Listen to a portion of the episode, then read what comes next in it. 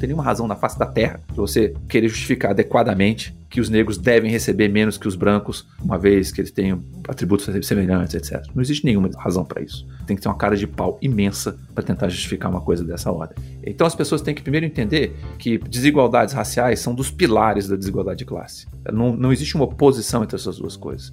Na verdade, reduzir a desigualdade de renda como um todo exige tocar nesses assuntos. Assim como as pessoas têm que entender, por exemplo, que a discussão sobre aborto, etc., não é uma discussão sobre pauta de costumes. Aborto é controle da vida reprodutiva das mulheres e, portanto, controle do seu acesso ao mercado de trabalho, sua saída para o mercado de trabalho, é controle do tempo, quando elas precisam sair do mercado de trabalho, se elas vão querer sair do mercado de trabalho por causa de filhos. É muito menos pauta de costumes, é muito menos discussão de identidade e é muito mais discussão dos pilares fundamentais. Quem diz que isso é uma cortina de fumaça, na verdade, está é, nevoado, não está vendo nada. Está olhando para a cortina de fumaça e está perdido e não consegue ver através dessa fumaça. Marcelo Medeiros, professor visitante na Universidade Columbia, em Nova York, defende que toda política deve ser uma política de combate à desigualdade. Em Os Ricos e os Pobres, eles põem alguns contornos da gigantesca concentração de renda do Brasil. Os 5% mais ricos da população se apropriam de metade do crescimento econômico do país, enquanto que entre os 50% mais pobres, as pessoas vivem com menos de 30 reais por dia. O pesquisador calcula que uma mãe que vive abaixo da linha da pobreza usada pelo Bolsa Família precisaria, por exemplo, passar cinco dias sem comer se tivesse que comprar duas doses de antibiótico para um filho. No livro, o economista e sociólogo também aponta que os 80% mais pobres da população brasileira compõem um universo relativamente igualitário, enquanto o grupo dos mais ricos é muito heterogêneo, com grandes variações de renda. Nesse episódio, ele diz que não existe panaceia para reduzir os níveis de desigualdade no Brasil. Esse processo de longo prazo requer uma ampla mobilização política e vai esbarrar em resistências de grupos organizados. Uma revolução na educação pública ou uma reforma tributária ampla são necessárias, mas não suficientes em sua avaliação. A gente também falou sobre como as desigualdades de gênero, raça e renda se sobrepõem no Brasil e porque ele considera uma bobagem tratar a situação de negros e mulheres a partir da noção de política identitária. Eu sou Eduardo Sombini e este é a Ilustríssima Conversa. Bom, Marcelo, seja muito bem-vindo à Ilustríssima Conversa, é um prazer ter você aqui. Bom, você começa o seu livro, né, ressaltando que toda a discussão sobre a desigualdade, né, na verdade, toda a discussão técnica que se faz na academia, no campo de formulação de políticas, se baseia em teorias de justiça implícitas ou explícitas. Né? Também escreve que ao olhar para a desigualdade é muito difícil não ser igualitarista. Eu queria que você explicasse um pouco né, o que significa concretamente adotar uma perspectiva igualitarista nesse contexto, nesse campo de pesquisa. Olha, acho que a primeira coisa que a gente deve levar em conta é que, no fundo, por trás de toda discussão de políticas públicas no geral e desigualdade em particular, está sempre um conjunto de escolhas políticas. O que acontece é que, quando a gente está preocupado com desigualdade, essas escolhas ficam bastante transparentes. É, às vezes, quando você tem uma discussão sobre questões que, por exemplo, o crescimento da economia, que é um exemplo mais simples de, de se entender. Ah, a gente fala do crescimento da economia, parece que isso é uma questão puramente técnica, mas no fundo está fazendo escolhas que tá, às vezes são explícitas, mas às vezes também são escolhas implícitas. A gente faz as escolhas sem, na verdade, ter muita clareza do que está sendo feito e acaba replicando isso dessa maneira. O fato é que quando você olha para um país como o Brasil, com os níveis de desigualdade tão grandes quanto os brasileiros, é praticamente impossível você não ficar assustado. Quando você para para pensar quais são as causas, o que está por trás dessa desigualdade toda, é muito difícil arrumar uma justificativa. E, portanto, se você parar para pensar um pouco sobre o problema, é quase que você vai necessariamente no caminho de se tornar igualitarista porque essa desigualdade é profundamente injusta e se ela é injusta, ela exige uma ação de correção, evidentemente. Isso é interessante, né? Porque você diz que o crescimento econômico, o crescimento do PIB diz muito pouco, é, e que a desigualdade precisa ser um tema que atravessa todo o debate econômico e todas as políticas públicas. Mas no fim das contas parece que isso não está incorporado ao debate brasileiro, porque inclusive a gente chegou até aqui com esse nível de desigualdade. O que isso diz da nossa trajetória de formulação de política econômica, de política redistributiva de uma forma geral, é falta esse olhar igualitarista, falta incorporar a desigualdade como um eixo de formulação dessas políticas? Deixa eu começar então falando do crescimento, porque eu acho que o crescimento talvez seja aquilo que mais ocupa espaço na mídia quando discute, por exemplo, o noticiário econômico. Uhum. É, numa economia, numa sociedade de propriedade privada, o país não cresce. Quem cresce são as pessoas desse país. Alguém se apropria desse crescimento. Alguém, a propriedade é privada, alguém vai ser o dono final disso daí. Então, no fundo, quando você está fazendo uma discussão sobre o crescimento do país, você pode ter vários tipos de crescimentos diferentes. A economia pode crescer 5% com só os mais pobres crescendo, ela pode crescer 5% com só os mais ricos crescendo. São dois tipos de crescimento absolutamente diferentes, cujo impacto sobre a desigualdade é gigantesco. Se os pobres crescerem, a desigualdade cai. Se os ricos crescerem, a desigualdade, só os ricos crescerem, a desigualdade aumenta. Então, na nossa discussão sobre crescimento, a gente não pode deixar de lado a noção de que esse crescimento tem padrões diferentes. Ele pode ser pró-pobres, ele pode ser pró-ricos. Isso dá uma noção clara, é um exemplo. A gente pode pensar isso para todas as políticas. Todas as políticas que a gente cria e implementa vão ter efeitos distributivos diferentes. Elas vão beneficiar pessoas de maneiras distintas. Portanto, a pergunta fundamental que a gente tem que fazer, todo mundo, os analistas, mas também a imprensa, etc., é: essa política vai beneficiar quem? Quem vai pagar por ela? Quem vai ganhar mais e quem vai ganhar menos? A gente, quando começa a lançar essas perguntas, a gente começa a olhar para o problema sob uma perspectiva igualitarista, uma perspectiva que dá atenção para a desigualdade. Primeiro, isso não é nada novo, isso é uma, uma discussão que já tem muito tempo. E segundo, é algo que vem crescendo. É verdade que existe uma tendência muito grande a ter uma preocupação imensa com o crescimento, ignorando a distribuição do crescimento, mas isso está mudando, isso vem mudando bastante há já duas décadas pelo menos, e eu acho que vai mudar cada vez mais. As preocupações com isso são muito importantes, porque a gente está na beira de enfrentar um problema gigantesco, uma crise ambiental sem precedentes. Essa crise ambiental sem precedentes vai limitar o quanto é possível crescer. E, portanto, o bem-estar das pessoas cada vez menos vai depender do crescimento geral da economia e cada vez mais vai depender da redistribuição do que já existe, dado que a gente já terá limites físicos para crescer, porque os recursos são escassos, tem um limite para isso acontecer, né? Claro. E nesse sentido, o conflito distributivo tende a se acentuar, né? O conflito distributivo tende a, a ficar mais evidente. Ele já existe. Uhum. Já existe uma disputa de interesses sobre quem se apropria de quê na sociedade. E no caso da sociedade brasileira, uma fração muito pequenininha da população se apropria de uma parte muito grande do crescimento. Se a gente pegar mais ou menos aí o que aconteceu dos anos 2000 até mais ou menos, sei lá, até recentemente, eu vou aproximar um pouco, é mais ou menos 5% da população está se aproximando de metade do crescimento do país. Isso significa o seguinte: olha, nossas políticas de crescimento são, no fundo, umas políticas que estão sendo direcionadas, uma parte gigantesca dela, metade é muita coisa, uma parte gigantesca dessas políticas estão sendo direcionadas para um grupo mínimo da população, um vigésimo da população. E uma das ênfases do seu livro né, é justamente é, mostrar que a gente tem esses 10% com maior renda. Você disse que é um grupo extremamente heterogêneo, né? Tem um abismo que o separa, né, dos 80% de menor renda, que é um grupo mais ou menos homogêneo. E eu queria te pedir para falar um pouco como isso se relaciona, né? Como esse diagnóstico que você faz se relaciona com aquela ideia que está no livro que você vem ressaltando, né? De que a gente deve olhar para os pobres para falar de pobreza, mas para falar de desigualdade a gente precisa necessariamente olhar para esses 10%, para esses 5%, para esse 1%, né? ou seja, para o topo da distribuição.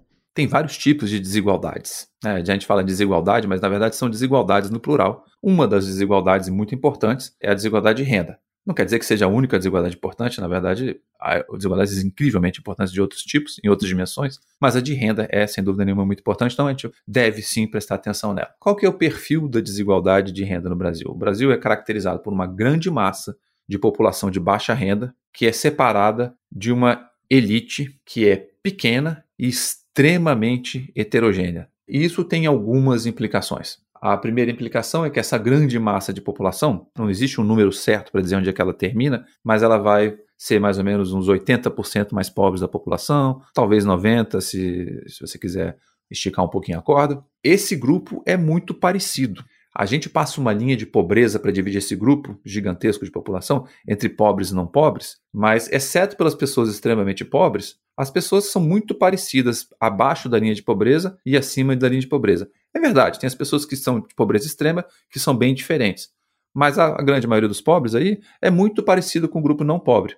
Inclusive, a gente sabe que Pobreza não é um estado crônico. A maneira mais correta de dizer isso não é que as pessoas são pobres, as pessoas estão pobres. Por quê? Porque tem muita mobilidade, tem muita gente que cai da pobreza e sai da pobreza, e elas ficam caindo, saindo o tempo inteiro, e é óbvio que as nossas políticas têm que prestar atenção a isso. A gente tem uma tradição antiga de desenhar as políticas entendendo que as pessoas são pobres, para sempre, mais ou menos, né? Pobreza crônica. Isso existe no Brasil, mas é um pedaço pequeno da pobreza. Então, a primeira implicação é: as pessoas são mais ou menos parecidas de baixa renda, sendo pobres ou não, a linha de pobreza cria uma divisão artificial, é, sendo pobres ou não, elas são semelhantes. E isso significa que toda a nossa provisão de serviço público, etc., tem que entender isso. Tem que entender que as pessoas que não são pobres ainda assim estão muito perto da pobreza e, portanto, dependem demais dos serviços públicos para viver direito. Essa é a primeira coisa.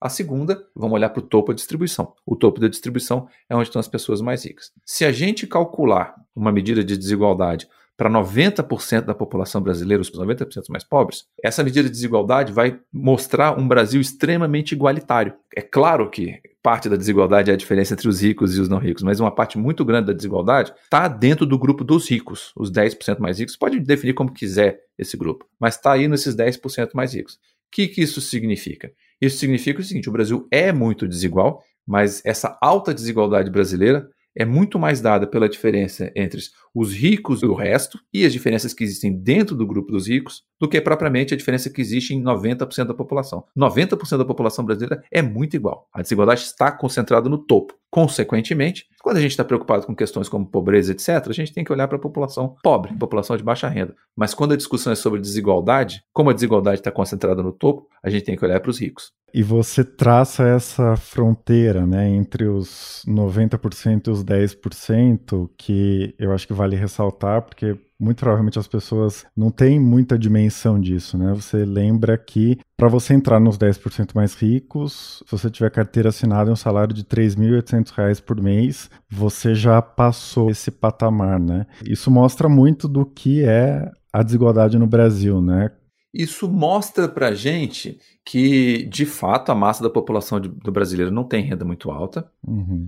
mas quando a gente olhar, é, as primeiras pessoas nesses 10% são muito diferentes das pessoas no 1% mais ricos, uhum. que são bastante diferentes das pessoas no 0,1% mais ricos. E a gente tem que se perguntar o seguinte: será que a gente quer ter mesmo só três classes?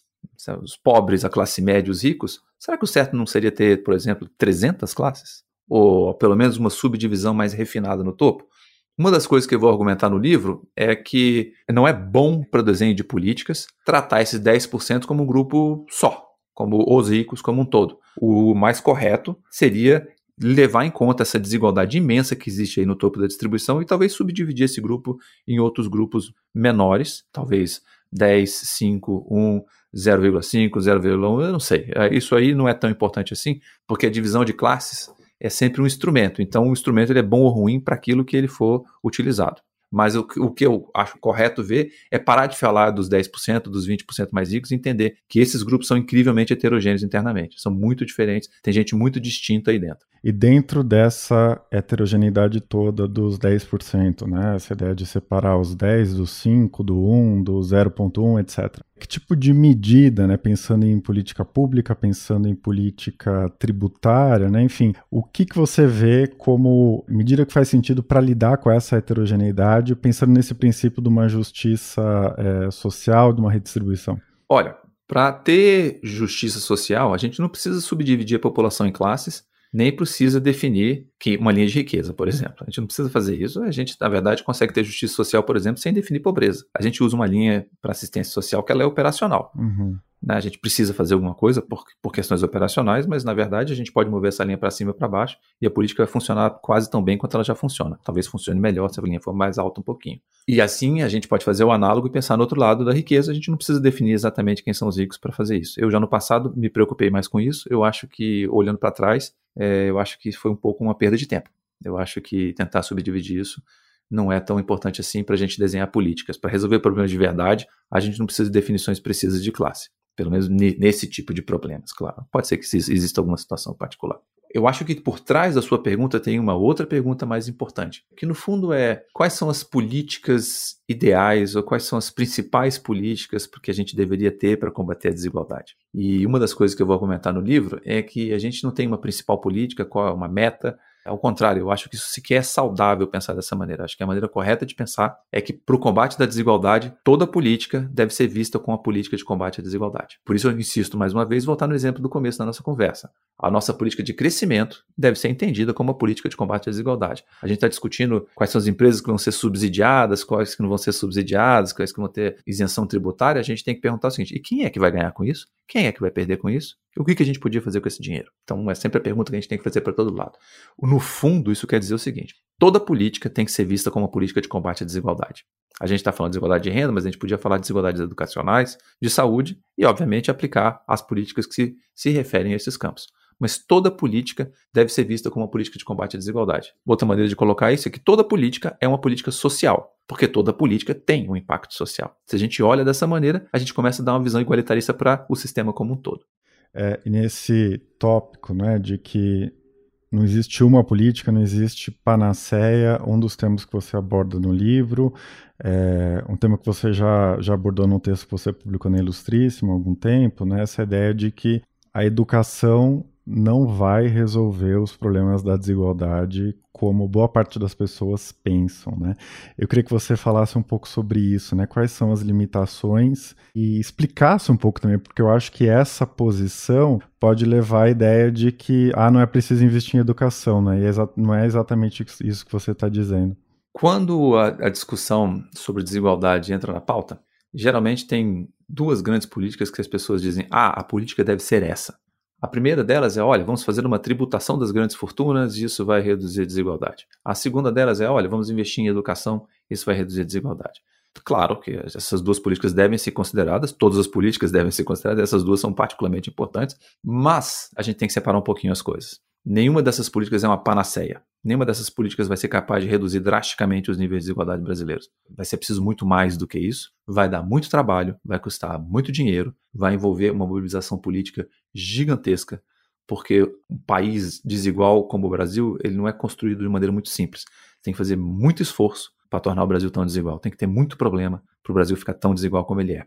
Vamos lá. Vamos falar de educação então. A maior parte das pessoas acha que educação é uma solução para a desigualdade. Eu acho que cada vez menos. Já houve algum momento no passado as pessoas insistirem muito nisso, mas cada vez menos. Eu acho que as pessoas têm consciência clara hoje de que tem fatores aí determinando a desigualdade de renda que são totalmente tangenciais à discussão de desigualdade. Desigualdade, de, por exemplo, relacionada à propriedade, relacionada a rendimento de capital, etc. Não, não dá para justificar muito que alguém tem muita propriedade porque porque é mais educado, né? Tem outras coisas aí por trás disso. O primeiro obstáculo imenso para a educação ser tratada como política de combate à desigualdade num prazo razoável de tempo, que toda política tem um horizonte temporal, a gente tem que definir quando que a gente quer que esse problema seja resolvido. O primeiro obstáculo imenso que a educação tem se chama tempo. Uhum. Porque pensa comigo, uma grande reforma educacional deve demorar mais ou menos talvez duas décadas. Não vamos dizer que a gente consiga fazê-la rapidamente, leve 10 anos para fazer uma grande reforma educacional, ao ponto de tornar a educação brasileira uma educação de boa qualidade, de alta qualidade. Quanto tempo leva para formar uma criança num sistema educacional desse tipo? Uma década, talvez duas, dependendo do grau de educação que a gente queira dar. Se for ensino superior, nós estamos falando de quase duas décadas. Então pensa comigo, uma reforma educacional gigantesca começar da manhã de manhã ela só vai produzir a primeira grande é, geração de estudantes altamente qualificados no sistema educacional de boa qualidade daqui a duas décadas. Esses estudantes vão ser minoria, porque um trabalhador fica quatro décadas no mercado de trabalho. O que a gente vai fazer com os trabalhadores que já estão no mercado de trabalho hoje e que já não têm educação? Como é que a gente vai resolver esse problema? Até eles serem substituídos, a gente está falando de talvez quatro décadas, cinco décadas, meio século. O que a gente vai fazer daqui até meio século? Vai ficar sentado esperando? Não, né? Então, é claro que educação pode até ser uma alternativa, mas é, é um investimento de longuíssimo prazo. Gente, o tempo em educação não se mede em anos, ele se mede de efeito educação sobre, sobre desigualdade, ele se mede em décadas. Então a gente tem que fazer alguma coisa até que essas décadas, se for uma solução, possam talvez ter efeito. Mas vem aí o segundo ponto: é o que, que significa educação? Educação pode ser várias coisas, pode ser educação primária, secundária, ensino médio, e pode ser educação superior. A educação que realmente afeta a desigualdade, a educação que realmente causa desigualdade no mercado de trabalho, é a educação superior. Portanto, se a educação for utilizada para reduzir desigualdade, vai ter que ser investimento massivo em educação superior, em particular na educação superior de elite, os cursos de economia, de medicina, de engenharia e outros. A pergunta: o Brasil vai aguentar fazer isso? Porque quando aparentemente tudo bem, vai devagar fazer isso, o impacto não aparece, o conflito distributivo não aparece. Mas quando a gente traz isso para o problema de quem é que vai pagar por uma massificação do ensino superior de alta qualidade no Brasil e que isso vai custar muito caro, aí o conflito distributivo aparece. Porque para pagar isso vai precisar de muito mais dinheiro do que a gente tem hoje. E para conseguir muito mais dinheiro, a gente vai ter que tributar muito mais. E aí esse problema começa a aparecer, e aí o conflito distributivo começa a ficar mais explícito. Mas quando você combina a necessidade de massificar o ensino superior com o tempo imenso que vai demorar para repor toda a força de trabalho, fica claro que educação é uma coisa muito importante, ela é necessária, mas ela não é suficiente para atender as demandas que a gente tem de combate à desigualdade dentro de um prazo razoável de tempo aí, que não é, obviamente, meio século. Uhum. Você citou educação, citou tributação, e parece que em ambas as frentes existem grandes entraves para fazer esse debate, para aprovar medidas, para fazer reformas, né? Eu queria te pedir uma avaliação sobre o que isso aponta para o horizonte das próximas décadas, né? não em termos propriamente de otimismo ou de pessimismo, né? mas enfim, o que esses entraves, o que a nossa situação hoje para fazer essa discussão, para implementar medidas que possam reduzir as desigualdades, apontam para o que o Brasil vai ser nas próximas décadas. Eu acho que a gente não deve ser otimista, eu acho que a gente não deve ser pessimista, eu acho que a gente deve ser realista. Fazer mudanças dessa magnitude vai envolver um esforço monstruoso, vai envolver muito dinheiro. E, obviamente, quando isso começar a envolver muito dinheiro, vai alterar estruturas muito profundas da sociedade, alterar a arrecadação tributária, porque a gente vai precisar de mais dinheiro do que tem hoje, e vai ter que tirar vantagens de alguns grupos. Então, isso vai ter reações. Pode esperar reações, é, é altamente previsível que no ambiente político essas reações aconteçam. Os grupos vão tentar defender suas posições atuais. Alguns são privilégios, outros nem são privilégios, mas vão tentar defender suas posições. O que leva a uma coisa: se existe uma coisa que está por trás da grande discussão sobre desigualdade, não são as soluções técnicas. É que isso vai necessariamente passar por uma mobilização política de grande escala. Como a gente faz uma mobilização política de grande escala que vai ser sustentada durante décadas, é uma resposta que eu não sei dar. E eu acho que ninguém, de fato, conseguiria dar uma resposta desse tipo. Eu, o que eu posso dizer com alguma segurança é que sim, ela vai ser necessária, porque a gente tem um problema político antes de ter um problema técnico. Queria passar para outro ponto que você já mencionou aqui, porque você defende uma espécie de desigualdade interseccional, né? Essa coisa de a desigualdade de renda se somar à desigualdade de gênero, a de raça, de educação, etc. Né? E você tem um capítulo no livro sobre os negros no mundo dos ricos. Né? E lá no finalzinho você escreve, vou citar aqui, abre aspas, é evidência demais acumulada, é gente demais afetada, é diferença demais resultante do problema, mas na década de 2020 ainda há gente que acredita que o problema não é tão relevante e que defende que se trata apenas de uma cortina de fumaça que nevoa questões maiores. Fecha aspas. Você pode falar um pouco mais sobre isso? O que, que você quer dizer? Porque isso me fez pensar exatamente nesse debate que opõe as chamadas políticas identitárias e as políticas universalistas redistributivas, né? Enfim. É, essa discussão sobre ah, políticas identitárias, isso é uma grande bobagem, tá? Vamos colocar em pratos limpos aqui, é uma grande bobagem chamar essas políticas de identitárias. Existe, de fato, algumas políticas identitárias, elas são absolutamente minoritárias na discussão sobre gênero e sobre raça, só para citar alguma coisa. Vamos começar do comecinho. Toda distribuição social é a distribuição de algo entre alguém. Esse algo pode ser renda, pode ser educação, pode ser saúde, qualquer coisa. São as dimensões da desigualdade. E o alguém pode ser famílias, pode ser adultos, pode ser grupos, como de mulheres e homens, grupos raciais. Vamos ficar no algo, renda, e vamos falar do alguém, que são grupos e distribuição de renda entre indivíduos, tá? Se o Brasil fosse capaz de reduzir a metade a discriminação de raça e gênero no mercado de trabalho, só isso, isso teria mais efeito do que uma reforma massiva educacional que fosse capaz de dar ensino médio para a população brasileira inteira. Isso dá uma dimensão de que esse problema não é uma questão de identidade. No fundo, um dos pilares da disputa da luta de classes são as desigualdades de raça e as desigualdades de gênero. Nas desigualdades como um todo, um dos fundamentos são é, a desigualdade que, que existe entre esses grupos. E essas desigualdades, elas são injustificáveis. Não tem nenhuma razão na face da Terra para você querer justificar adequadamente que os negros devem receber menos que os brancos, uma vez que eles tenham atributos semelhantes, etc. Não existe nenhuma razão para isso. Tem que ter uma cara de pau imensa para tentar justificar uma coisa dessa ordem. Então as pessoas têm que primeiro entender que desigualdades raciais são dos pilares da desigualdade de classe. Não, não existe uma oposição entre essas duas coisas. Na verdade, reduzir a desigualdade de renda como um todo exige tocar nesses assuntos. Assim como as pessoas têm que entender, por exemplo, que a discussão sobre aborto, etc., não é uma discussão sobre pauta de costumes. Aborto é controle da vida reprodutiva das mulheres e, portanto, controle do seu acesso ao mercado de trabalho, sua saída para o mercado de trabalho, controle do tempo, quando elas precisam sair do mercado de trabalho, se elas vão querer sair do mercado de trabalho por causa de filhos. É muito menos pauta de costumes, é muito menos discussão de identidade e é muito mais discussão dos pilares fundamentais. Quem diz que isso é uma cortina de fumaça, na verdade, está é, nevoado, não está vendo nada. Está olhando para a cortina de fumaça e está perdido e não consegue ver através dessa fumaça. Tem coisas muito mais profundas por trás disso. É importantíssimo não deixar isso de lado.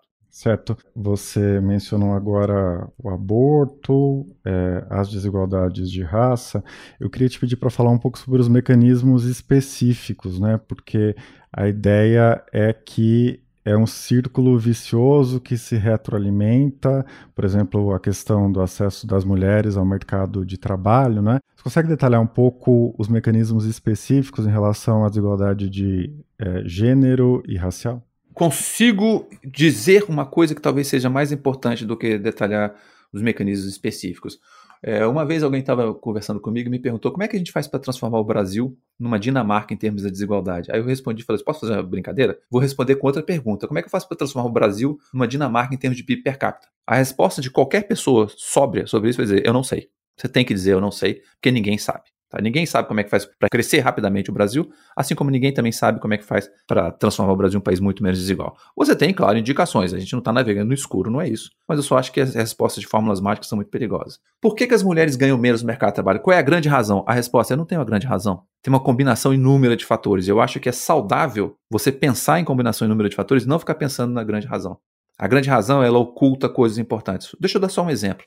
Uma parte grande da saída das mulheres do mercado de trabalho e da muito maior presença das mulheres no setor informal é devida ao fato das mulheres terem que assumir os trabalhos de cuidado com as crianças. Não é porque elas têm filhos, porque homens também têm filho. O filho precisa de duas pessoas, né? Então os homens têm filhos, as mulheres também, só que as mulheres saem. Então não é ter filhos, é alguma outra coisa que só vai para as mulheres. Tem a, questão biológica por razões óbvias, ninguém vai negar isso, mas a questão biológica é secundária nessa discussão toda. Primeiro, por que, que elas saem do mercado de trabalho? Porque elas têm que assumir o, mercado, o trabalho do cuidado. E por que, que elas têm que assumir o trabalho do cuidado? Porque elas são introjetadas com essa responsabilidade. É um problema de cultura. Desde pequenininho você vai dizer, olha, você tem que ser boa mãe. Se você cuidar do seu filho que nenhum homem cuida, você não é uma boa mãe, porque você tem que se sacrificar, tem a ideia de fazer sacrifícios, que isso é por amor, etc. Isso é uma introjeção. Quem tenta sair um pouco desse padrão, inclusive, vai ter algum tipo de correção. Primeiro, moral, evidentemente, em casos mais extremos, vai ter violência doméstica. Como é que resolve um problema de natureza cultural? Porque no fundo isso é um problema cultural. Você está introjetando papéis nas pessoas, as pessoas passam a se comportar por aí. A primeira coisa é que, porque são papéis introjetados, etc., não é mais a questão de escolha.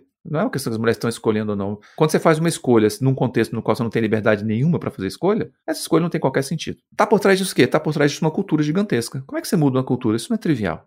Você não tem uma resposta como é que você muda uma cultura. O que dá para dizer é, a cultura faz sim parte do problema. E há coisas que você talvez possa fazer melhor que também vão ajudar a resolver esse problema. A gente está muito preocupado com o ensino primário, etc. Talvez a gente tenha que fazer uma oferta de ensino pré-escolar, creches e até né, todo o processo antes disso. Talvez essa seja uma das coisas. E tem uma série de outras coisas. Não tem uma política qualquer. Você pode fazer listas enormes das coisas que precisam ser feitas e eu certamente não deveria fazer isso aqui nesse momento. Não seria nem adequado nem eu seria capaz de fazer agora. Eu só quero reforçar isso. É muito difícil e tem um conjunto muito grande de fatores. E por isso, qual é uma das preocupações desse livro? Reconhecendo que é difícil, reconhecendo que é um conjunto muito grande de fatores, eu implicitamente estou reconhecendo que eu não sou capaz, eu, Marcelo, não sou capaz de resolver esse problema sozinho. E eu vejo o livro e a minha função como muito mais dar ferramentas para pessoas que vão de fato enfrentar esse problema em algum momento tenham as ferramentas para fazer isso. Eu estou muito mais preocupado em dar ferramentas para as pessoas trabalharem melhor do que eu propor soluções para esses problemas todos. Eu, no sentido, o livro, né? Claro, com certeza. Bom, Marcelo, para a gente encerrar, né, eu queria te fazer uma pergunta sobre isso que você mencionou da crise ambiental, das limitações ao crescimento econômico que estão muito evidentes, né? E o que, que você está pensando em relação à evolução da desigualdade e de outras questões conexas nesse contexto de emergência climática, de crise ambiental, etc. Né? Que tipo de preocupação vai emergir? Que tipo de conflito vai se tornar mais nítido? O problema ambiental é um problema de desigualdade. Ponto. Por quê? Pensa comigo. Uma parte grande do problema ambiental tem a ver com a forma como as coisas são produzidas. Essas coisas são produzidas porque elas vão ser consumidas. Um quarto, mais ou menos, de toda a renda do Brasil está na mão de 1% da população. Extrapolando de maneira um pouco grosseira, significa que um quarto de todo o consumo está nas mãos de 1% da população. O problema de consumo excessivo, portanto, está numa fração muito pequenininha da população. Pode não ser 1, pode ser 2, pode ser 3, pode ser 5%. 5% da população tem metade da renda, metade do consumo mais ou menos deve estar aí nesse 5%, arredondando para cima e para baixo. Portanto, enfrentar o problema ambiental implica entender que o problema ambiental é um problema de desigualdade e que, portanto, as políticas vão ter que afetar pessoas de maneira diferente. Quando a gente fizer todo mundo pagar por algum tipo de política, como por exemplo parar de incentivar o consumo de combustível fóssil e passar a talvez tributar esse combustível fóssil, etc., isso vai afetar todo mundo. A gente vai ter que compensar isso de alguma maneira para as pessoas, para a massa de população mais pobre. Ao invés de manter o subsídio para todo mundo, a gente vai redirecionar isso daí. Isso é uma maneira de fazer. E a gente, no Brasil, tem um problema de consumo de combustíveis fósseis, mas no Brasil um problema muito importante é biodiversidade. A gente destrói sistematicamente biodiversidade, já está perto dos limites aceitáveis, a Amazônia já está irreversivelmente comprometida, mas já está chegando ao ponto de que ela vai literalmente começar a entrar na fase de colapso se continuar do jeito que está. E isso também é um grupo muito pequeno de população que está fazendo isso. Tá? Então, passar resolver esses problemas também vai passar por aí. Os problemas que as cidades vão ter que enfrentar de saneamento também vão passar por desigualdade. Enfim, o que é importante a gente entender é que por trás da crise ambiental existe um problema de desigualdade. Desigualdade é uma coisa que está em tudo que a gente faz e ela é inacreditavelmente importante justamente por essa razão. Para recapitular, Marcelo Medeiros é autor de Os Ricos e os Pobres, O Brasil e a Desigualdade, que acaba de sair pela Companhia das Letras. Marcelo, foi um prazer enorme ter você aqui. Queria agradecer muito a sua participação. Eu adorei. Muito obrigado.